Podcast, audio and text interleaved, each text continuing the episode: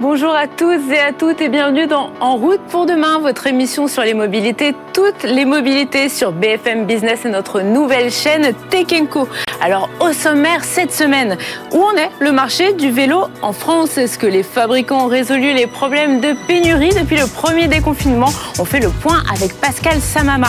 Et une voiture électrique mais qui ne se branche pas, c'est l'innovation développée par la start-up Circle, conçue pour le free floating. Son cofondateur Alain Didouka est notre invité nous allons faire un gros point sur Mobilize. Alors Mobilize, c'est la branche service et nouvelle mobilité du groupe Renault avec notamment l'essai de leur premier VTC. Et puis nous ferons un point sur leur offre de data, des données qui doivent notamment aider les collectivités locales à améliorer l'état des routes.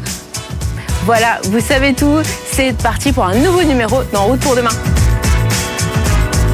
BFM Business et Tech Co présente En route pour demain, la mobilité sous toutes ses formes, avec Pauline Ducamp. Voilà, nous sommes de nouveau ensemble comme chaque week-end sur BFM Business et Tech Co pour En route pour demain. Et comme depuis un certain temps, on évoque le vélo. Alors, le vélo, c'est depuis, on l'a tous redécouvert depuis le premier déconfinement ou découvert tout court, mais c'était un petit peu compliqué d'acheter des vélos il y a quelques temps. Pascal Samama, bonjour. Bonjour. Alors, on en est où de cette pénurie de vélos? Est-ce que les fabricants ont réussi justement à retrouver des composants, à résoudre tous les problèmes logistiques qui étaient, euh, avaient survenu après la crise du Covid?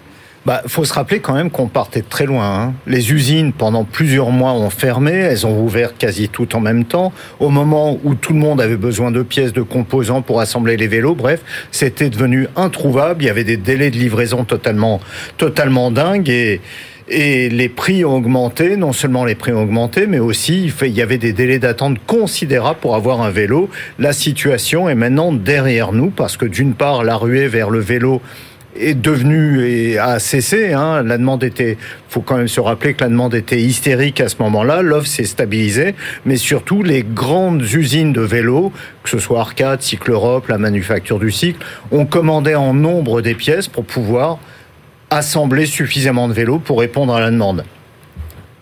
Problème. Ouais, revers de la médaille. Revers de la médaille, ouais. Avec tout ça, bah, les prix ont augmenté. Les prix ont augmenté non pas parce que euh, les fabricants ont eu envie d'augmenter les prix, mais parce que les, les coûts du transport ont explosé, parce que les coûts des matières premières ont grimpé, parce que l'acier, l'aluminium, les composants de base pour euh, les, les, les matériaux de base pour euh, fabriquer un vélo ont grimpé. Bref, les coûts ont augmenté. Le prix d'un vélo entre 10 et 20% par rapport à 2010. C'est l'inflation générale finalement qui pèse aujourd'hui sur, euh, sur le prix d'achat des vélos. Exactement. Eh ben, alors que les vélos, aujourd'hui, on peut les avoir. J'ai été voir sur plusieurs sites. On les a entre... Euh, euh, 3-4 semaines à quelques mois pour des vélos un peu plus, un peu plus perfectionnés. Mais bref, si on commande aujourd'hui un vélo, on, on, a des chances de l'avoir entre maintenant et début septembre. Mais alors, est-ce que du coup, je peux quand même trouver un vélo un peu plus rapidement si j'en ai besoin tout de suite et surtout un peu moins cher? Il y a des solutions qui existent ou faut vraiment que je, je, sorte mon portefeuille et que j'attende un peu? Bah, Comme dans tout commerce, la nature a horreur du vide. Hein. À chaque fois qu'il y a un problème, il y a une solution qui se crée. Et la solution, ça a été un petit peu comme on l'a vu dans l'automobile. C'est un peu aussi ce qu'on a pu voir bah, dans le prêt-à-porter, pourquoi pas avec des sites comme Vinted, ça a été le reconditionnement, le vélo d'occasion. Alors le vélo d'occasion, bien sûr, il y a toujours eu les sites de particulier à particulier, les sites comme Le Bon Coin où on trouvait des vélos. Bon là c'est assez risque et péril parce qu'il y a... Parce qu'on peut avoir des vélos volés, on, peut avoir des vélos volés, on peut se faire arnaquer, on mm. peut... Bon bref, on, c'est toujours incertain. Mais là, ce qui s'est passé, c'est le vélo reconditionné par des professionnels. C'est comme la voiture finalement. Exactement, exactement. Et il y a plein de startups qui sont créées. Alors euh, j'en ai trouvé euh, Pouet, Cycling, Exter.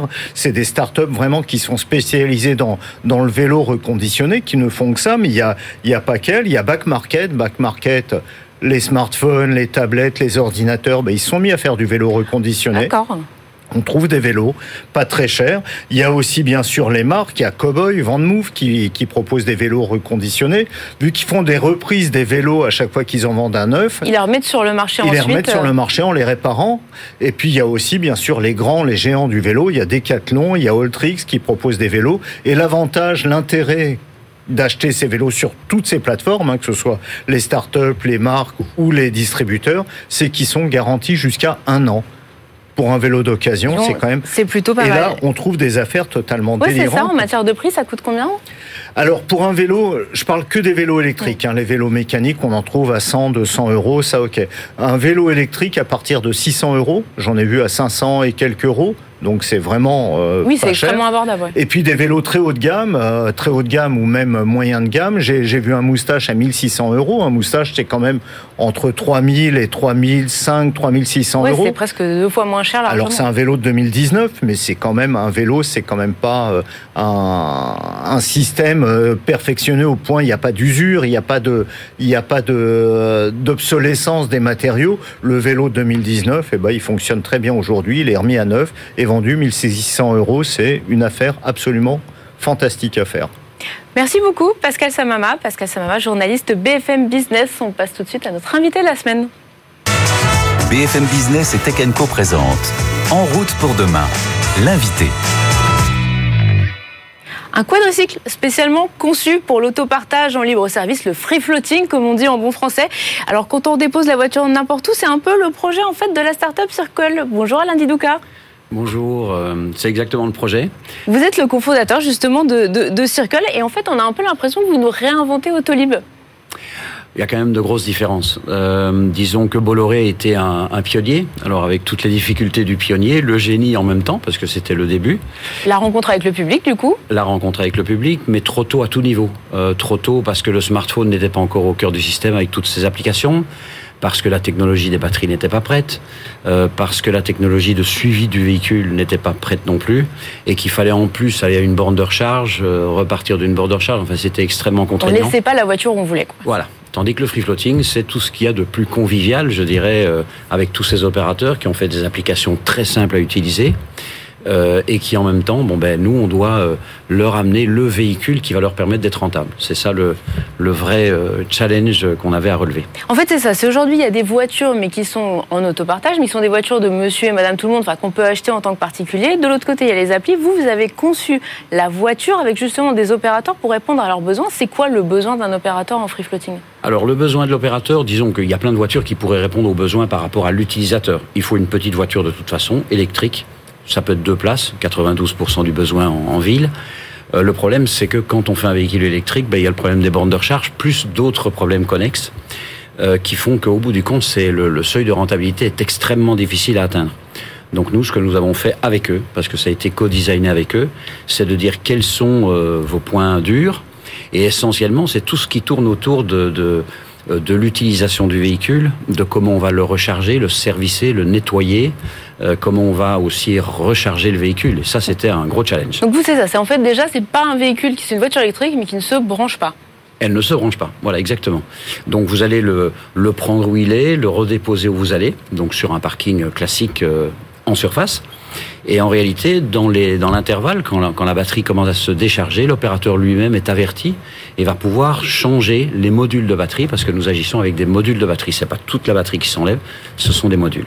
Alors Autolib, on s'en souvient aussi, hein, c'était un peu des fois euh, ce qu'on découvrait à l'intérieur, on avait un peu l'impression de rentrer dans une poubelle où on n'était pas très très sûr de qui était passé avant dans, dans, la voiture. Ça, c'est aussi un point que vous avez travaillé avec les opérateurs pour justement lutter contre le vandalisme, pour éviter que les voitures soient trop sales. Comment vous faites justement ça pour faciliter euh, ce travail des opérateurs? Alors c'est l'évolution de la technologie. Maintenant, on a des dashcams, des, des senseurs, euh, etc., qui permettent de vraiment voir comment le véhicule est utilisé. Donc, si par exemple vous avez même oublié votre sac à l'intérieur du véhicule, vous ne pourrez pas arrêter la location. Vous recevrez de l'opérateur un message disant vous avez sans doute oublié quelque chose dans la voiture et vous prendrez ça, mais en même temps, euh, ça aurait pu être des, des détritus et autres. Donc euh, ça, c'est une chose. La deuxième chose, après chaque usage, le véhicule est décontaminé ce qui, euh, post-Covid, est aussi euh, quelque chose d'extrêmement important. Décontaminé du coup par un opérateur ou décontaminé automatiquement Automatiquement. Hein Comment ça fonctionne? Vous pouvez nous expliquer C'est un renouvellement d'air comme dans les avions. Donc on a, on a consulté l'OMS là-dessus en disant qu'est-ce qu'on peut faire, qu'est-ce qui est... Et donc euh, en trois minutes, vous renouvelez l'air et vous avez déjà décontaminé 89%, en moyenne bien entendu, du véhicule. alors du coup, la voiture, on la voit hein, sur les images pour nos, nos, auditeurs qui nous suivent sur, sur BFM Business à la télévision ou sur la chaîne Tech Co. C'est une toute toute petite voiture, vraiment petite citadine. euh, elle va, elle va jusqu'à combien? Est-ce qu'il faut un permis pour la conduire? Alors il faudra un permis, bien entendu. Les, opérateurs loueurs ne vont pas louer à quelqu'un qui n'a pas de permis. Elle ira à 70 km/h. Elle aurait pu aller à 90, mais dans les villes aujourd'hui en Europe, 70 est largement suffisant. L'opérateur pourra même over donc de manière tout à fait automatique, limiter la vitesse à 50 km/h si dans telle ville il n'y a absolument pas besoin de rouler à 70. En termes d'application, parce que chaque opérateur forcément aura son appli pour réserver la voiture, comment ça fonctionne? On peut installer n'importe quel système sur votre véhicule? Oui, tout à fait. Notre véhicule sera quelque part une marque blanche. Bon, vous le reconnaîtrez parce qu'il est, est quand même très reconnaissable, mais c'est une marque blanche, donc on a ce qu'on appelle des API qui vont être intégrés dans l'OS euh, des, euh, des free flotters. Donc en l'occurrence, si vous avez choisi Lime par exemple, ben, c'est sur l'application de Lime que vous verrez Circle et, et c'est l'application de Lime que vous utiliserez. Justement, vous, vous parlez de Lime. Avec quels opérateurs vous avez travaillé pour euh, développer cette voiture? En fait, euh, les free flotters purs, globalement, il y en a cinq. Hein, donc, euh, les importants, je dirais, à Paris, il y a les trois importants qui sont à Paris, hein, Bolt, Lime et, Tyr. Vous avez également Voy, le suédois, et vous avez également Bird, l'américain, mais qui n'est pas trop en Europe aujourd'hui. voilà, ça c'est les cinq gros. Et puis après, sont venus s'adjoindre des gens qui sont plutôt originaires de l'allocation donc euh, ça peut être du Avis, ça peut être du, du, du Sixt ou de euh, d'Enterprise par exemple. Qui cherchent à se développer et qui du coup pourraient être intéressés par votre solution. Euh... Voilà, ils cherchent à développer l'offre d'utilisation pay per minute, comme on dit, hein, euh, histoire de pouvoir euh, ouvrir le, le champ de, de, leurs possibilités commerciales. Et alors, ce swap de la batterie que vous proposez sur les véhicules, euh, ça veut dire que vous, vous, avez une idée de la durée de vie, si ça va permettre justement de prolonger plutôt que de les laisser brancher comme des, des voitures électriques plus classiques? Alors oui, euh, je dirais que la sustainability est au cœur du projet parce que déjà nos clients le, souhaitent, Eric et moi, donc Eric Boulier, euh, le cofondateur euh, de Circle. Donc le, le fait d'utiliser des modules en fait évite le stress des batteries. Donc on va rallonger la durée de vie des batteries parce que les batteries se rechargent lentement. Euh, il n'y a aucune pression si vous voulez, donc pas de superchargeur, euh, ce qui permet justement d'augmenter la durée de vie des batteries. Ces voitures, alors vous annonciez il y a l'année dernière que vous alliez en produire 250 à quelques centaines de plus pour les premières flottes qui allaient sortir. Vous allez les produire où vos voitures? Alors, il se fait que les, les deux premières microfactories que nous allons utiliser seront en France, dans le Grand Ouest. Euh, vous pouvez nous dire où vous avez déjà des lieux d'implantation euh, qui ont été choisis? Imaginez euh, tout près d'un grand circuit automobile, par exemple. C'est l'héritage Eric Bouillet, ça, qui était, qui vient de la F1 à la base. Voilà, qui, qui, est mayennais quand même, hein, donc de Laval, mais Le Mans n'est pas loin. Et les, les deux microfactories sont là. Et après, on étendra ça en Europe, près des lieux de livraison. En fait, ça aussi, c'est sustainability au niveau de la logistique. C'est facile de déployer justement une micro-factory, comme vous l'appelez. Vous pouvez en installer très rapidement un peu partout en Europe? Alors, ce qui était difficile à envisager avec des moteurs à explosion, on est beaucoup plus avec des, des moteurs électriques, enfin des voitures électriques. On va prendre un exemple, le moteur qui est un moteur français, euh, donc il n'y en a pas 25, hein, il y a Valeo, mais c'est le moteur le plus compact du marché, il fait 22 C'est celui qu'on retrouve sur l'AMI, du coup, Par sur exemple, la voilà, que nous... Mais qui est poussé à, à, qui a un peu plus de puissance. C'est un moteur qui fait 22 kg, donc euh, tout ça est assez facile à assembler. L'année dernière, à Vivatech, vous aviez annoncé une arrivée à Paris en 2023. On est toujours sur ce calendrier-là. Ça, vous pouvez nous en dire un peu plus quand on pourra les essayer en vrai dans la rue? Alors, l'essai en vrai dans la rue, c'est mai 2023 avec euh, l'application euh, d'un des euh, futurs clients. Lequel? Un des trois qui se trouve à Paris. D'accord. Euh, mais, mais globalement, l'idée, c'est qu'il y ait déjà 2000 véhicules dans Paris avant la fin de l'année 2023, avec une extension assez rapide vers Munich et vers Berlin. Ça, c'est pour couvrir 2023. Et vous allez faire du coup un peu de bêta testing avec des clients euh, lambda pour voir comment ça fonctionne? Il a fallu discuter aussi avec la mairie de Paris pour pouvoir euh, déployer vos voitures. En fait, le, le, bêta testing est fait avec les clients. Donc, on a proto euh, au mois d'octobre, ils vont euh, bêta tester, puis ensuite pré-série avec eux. Euh, ce sera chez eux. Et puis, euh, les discussions avec les mairies, c'est eux qui les font. Euh, ils ont déjà, je vais dire, les accès les à, accès, à oui, toutes les... les mairies dans lesquelles ils ont déployé trottinettes, vélos et scooters. Très bien. Mais écoutez, Alain Didouka, merci beaucoup d'avoir été avec nous aujourd'hui. On va passer à l'essai de la semaine, qui est aussi un véhicule qui va servir à être partagé, mais à être utilisé notamment par des chauffeurs de VTC. C'est la limo de Mobilize. Alors Mobilize, c'est la branche mobilité et services du groupe Renault. Et Jean-Lien Bonnet et Jean-David Duarte ont testé ce nouveau véhicule, le premier VTC développé par le groupe français. BFM Business et Tech Co présente En route pour demain, l'essai. Avec des villes qui se ferment de plus en plus aux voitures thermiques, les taxis et les VTC cherchent eux aussi à se convertir et à passer aux véhicules électriques. Et c'est justement ce public que vise Mobilize, une nouvelle filiale de Renault dédiée à ces nouvelles formes de mobilité. Et on découvre aujourd'hui pour le lancement à Madrid, la Limo. Tiens, voilà justement une qui arrive. Donc ce véhicule optimisé comme VTC. On va voir tout de suite à l'intérieur à quoi ça ressemble. Me voici donc à bord de cette Mobilize Limo et on voulait bien sûr tout d'abord vous parler de l'expérience passager. Donc on a quand même pas mal d'espace, notamment aux genoux, même si la position justement de ces genoux, elle est un peu haute avec le plancher qui est relativement haut par rapport au siège. Mais l'environnement reste quand même confortable. On a notamment accès à de la climatisation, des commandes de réglage du volume ou de la station qu'on veut écouter, ou encore deux ports USB, donc pour recharger son téléphone par exemple pendant une course. L'autre point important, et surtout pour un VTC ou un taxi, c'est le coffre. Hein. il fait 500 litres. Donc ça, ça permet de stocker deux bagages soutes et deux bagages cabine. Donc idéal pour transporter des passagers vers un aéroport ou une gare, par exemple. Bon, on va tout de suite se mettre en position de conducteur pour vous parler de l'expérience côté utilisateur.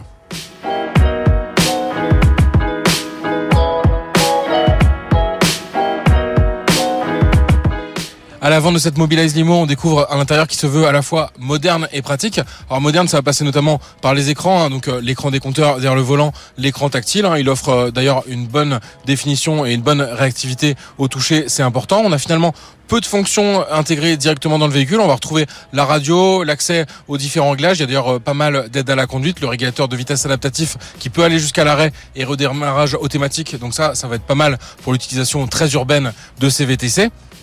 Et ça va se limiter à ces fonctions-là. Il n'y a même pas de navigation intégrée. Pour ça, il va falloir brancher son smartphone sur le véhicule et on va accéder via Android Auto ou CarPlay à Google Maps ou Apple Plan par exemple. Finalement, on a pu rouler euh, assez longuement dans les environs de Madrid à bord de ce véhicule. Bah, il est assez confortable. On a un volant qui a un bon rapport entre finalement une souplesse de la direction, mais également une certaine précision. Donc ça va être pratique pour manœuvrer en ville à travers une circulation euh, des fois un peu chaotique. L'autre bon point, bah, c'est la clim avec les réglages manuels, même si elle a mis un peu de temps à se déclencher. Bon, il faut dire qu'aujourd'hui il faisait 32 degrés à Madrid, donc elle a été mise à rude épreuve, mais on a eu un peu de temps pour arriver à bonne température, donc ça faut voir sur les versions définitives si c'est pas trop désagréable à la fois pour le chauffeur et ses passagers.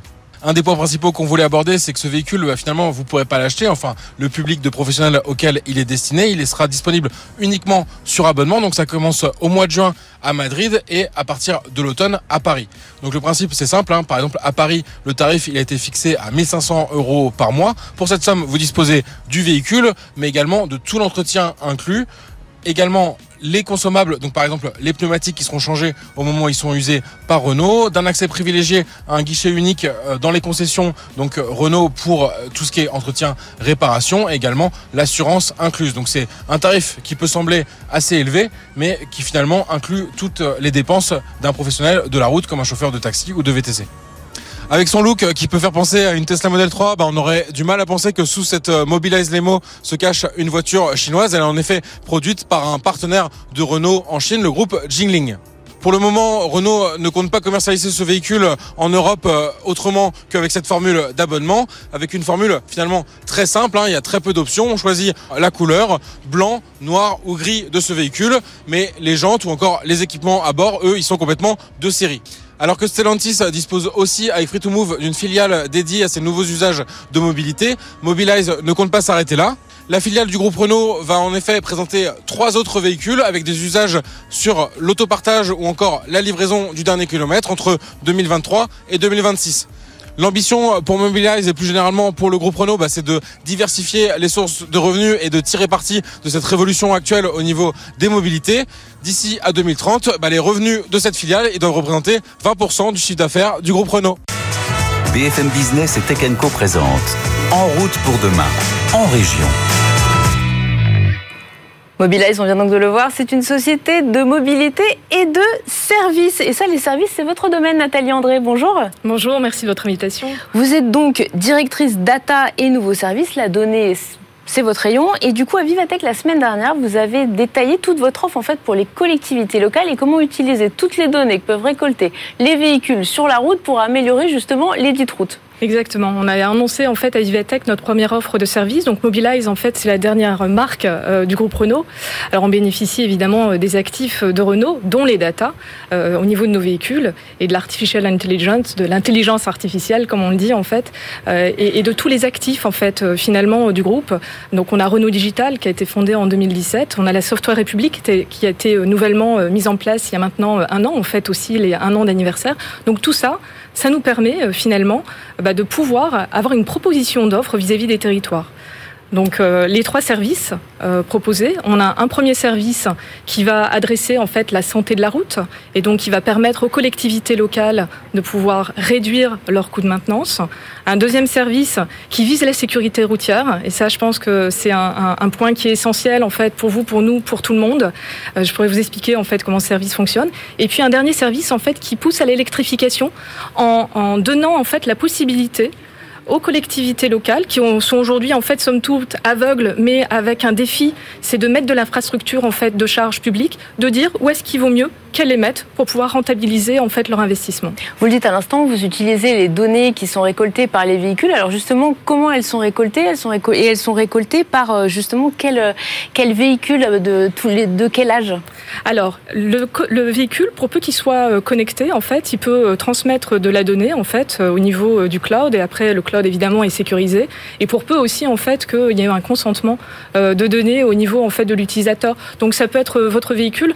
En général, on utilise en fait les véhicules de la, de la génération en fait avec une connectivité depuis 2019. Oui, donc ça fait quand même un certain nombre de milliers, voire de dizaines de milliers de véhicules qui vont, euh, qui balayent les routes en fait pour vous et qui collectent de la donnée. Euh, Exactement. Et ça, c'est essentiel parce que finalement, en fait, derrière la data, il faut avoir une certaine représentativité.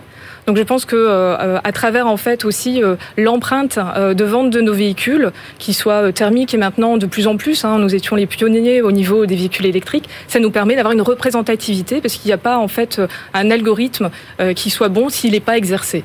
Justement, avec toutes ces données que vous collectez, euh, comment après vous le monétisez pour, par exemple, vous étudiez l'état des routes, euh, comment vous justement vous amenez après ça aux collectivités? C'est les collectivités qui vont vous solliciter Est-ce qu'elles vont vous dire, par exemple, je voudrais cartographier plutôt telle partie de mon département parce que je sais que à cet endroit il y a beaucoup d'accidents, donc je me demande s'il n'y a pas une cause de routes dégradées ou d'aménagements qui sont pas très efficaces. Comment va se passer la relation entre Alors c'est vraiment comme ça. Je pense que c'est géométrie variable. Hein. On part toujours en fait d'un besoin d'une collectivité sur euh, sur une offre effectivement qui, euh, qui est existante et qui a été construite euh, et qui est, qui est d'ores et déjà en fait disponible.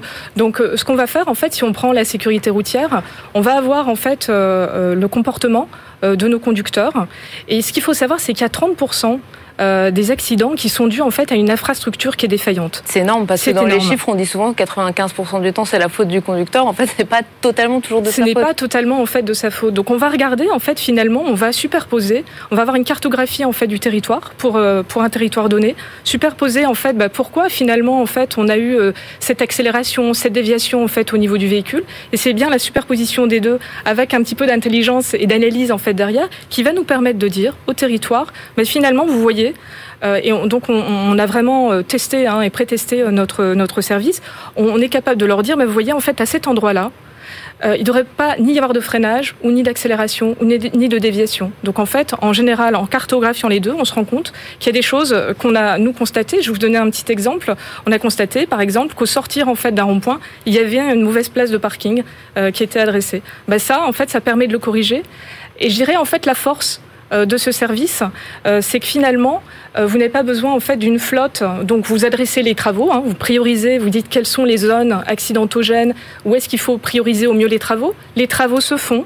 Et ensuite, en fait, on va dire qu'on est en mode prédictif, puisque nos, on est capable de dire instantanément après les, les travaux si c'est dangereux ou si, finalement on a réduit en fait l'accidentologie, si le comportement en fait du conducteur, de l'usager de la route a été corrigé. Donc en fait, ça évite de remettre ce qu'on fait usuellement en fait sur le marché, des flottes euh, qui viennent vérifier euh, si finalement les travaux ont bien été faits et euh, avec un bon niveau d'efficacité. Est-ce que ça va vous permettre d'intervenir par exemple dans la conception des futurs véhicules pour peut-être avoir plus de capteurs pour justement développer encore cette offre de, pour récolter de la donnée, cette possibilité de récolter de la donnée? Alors dans, dans, dans, le groupe Renault en fait évidemment et donc il y a cet actif important, on appelle ce qu'on appelle en fait l'architecture centralisée.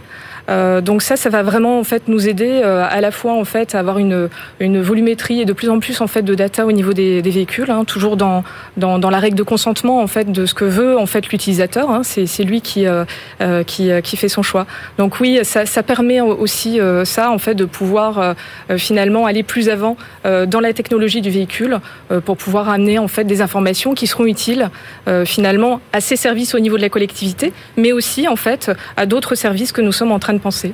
Et ça, vous le dites, mais c'est vrai que c'est un élément stratégique. À qui appartiennent les données? Parce qu'on se pose souvent la question à qui appartiennent les données qui sont récoltées par un véhicule? Ben, Les données, euh, pour peu que vous ayez un véhicule, Pauline, ben, ce sont les vôtres, euh, ce sont les miennes. J'ai un véhicule, donc c'est bien en fait euh, les données sont sont de la propriété en fait du propriétaire, de, de l'usager. Hein. c'est bien l'usager en fait qui génère de la donnée et qui en a la propriété. Et données qui restent du coup complètement anonymes. On ne sait pas que c'est ma voiture qui a servi à cartographier tel endroit à tel moment. On ne saura pas en fait. On vraiment on, on fait en sorte en fait qu'il n'y ait pas la lisibilité qui est donnée sur quelle était l'identité du conducteur qui a freiné ou qui a accéléré à cet endroit-là.